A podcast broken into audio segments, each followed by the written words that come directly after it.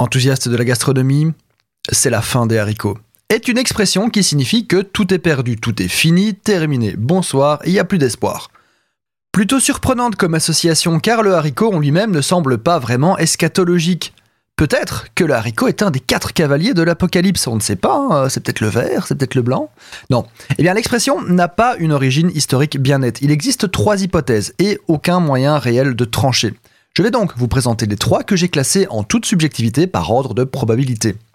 Dans les internats, les hôpitaux, les prisons, les pensions, bref, tout établissement possédant une cantine, les haricots étaient une denrée bas de gamme que l'on servait aux pensionnaires quand la situation financière était au plus bas.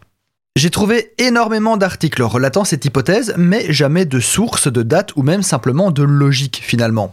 Les deux suivantes méritent plus notre attention. Avant que l'on invente les pièces en plastique et les billets de Monopoly, nos ancêtres utilisaient pour figurer la monnaie des haricots secs, exactement comme les jetons de poker à l'heure actuelle.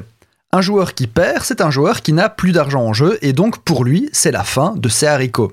Pour la dernière hypothèse, je vous emmène dans la marine du XVIIIe siècle.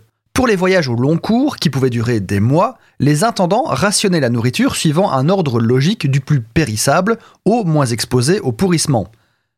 Pas de conserve ou de congélateur à l'époque, faut-il le rappeler. On mangeait donc en premier tous les produits frais, puis tous les produits salés et fumés, et on finissait par le sec.